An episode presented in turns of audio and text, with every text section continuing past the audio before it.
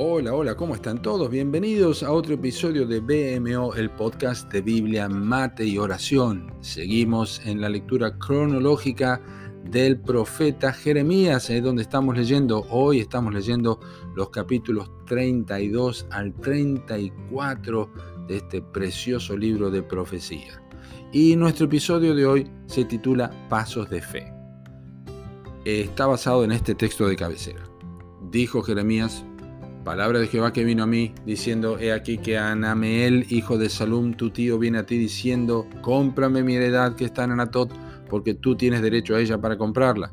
Y compré la heredad de Anameel, hijo de mi tío, y después oré a Jehová diciendo, oh Señor Jehová, y tú me has dicho, cómprate la heredad por dinero y pon testigos, aunque la ciudad sea entregada en manos de los caldeos.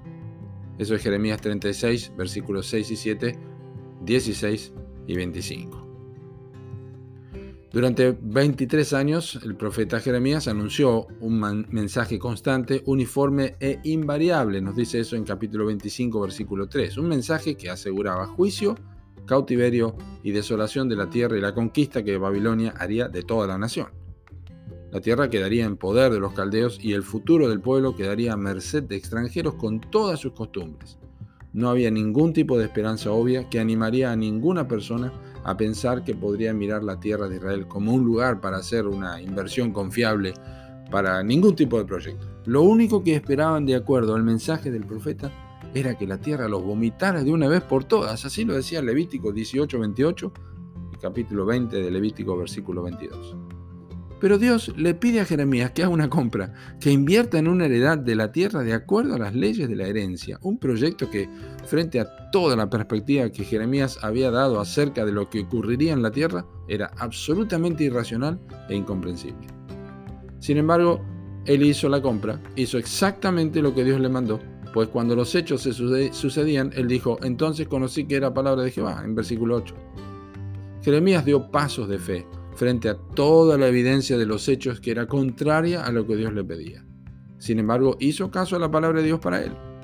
Luego vino la respuesta del Señor, pero no antes que Jeremías obedeciera, y le dijo, He aquí que yo soy Jehová, Dios de toda carne. ¿Habrá algo que sea difícil para mí? En versículo 27. Y juntamente con esta verdad inmutable, también vino la revelación acerca de la restauración futura de la nación. Jeremías hizo lo correcto es que los pasos de fe no son pasos al vacío, no son pasos presumidos, son pasos dados apoyando los pies sobre lo que Dios ha dicho, su palabra. Cualquier otra cosa que no sea esto está lejos de ser una experiencia espiritual y solamente es una falsedad. Crea problemas, genera dudas, confunde a los espectadores, siembra sospechas sobre la obra de Dios y especialmente sobre las escrituras, la palabra de Dios. Así que de manera que cuando pensás en andar por fe, Hacelo basado en lo que Dios dice, porque de otra manera no será una verdad sostenible. No es un enfoque romántico de la vida cristiana, sino una decisión racional. Una decisión que se basa sobre documentación divina, la voz de Dios que vive y permanece para siempre.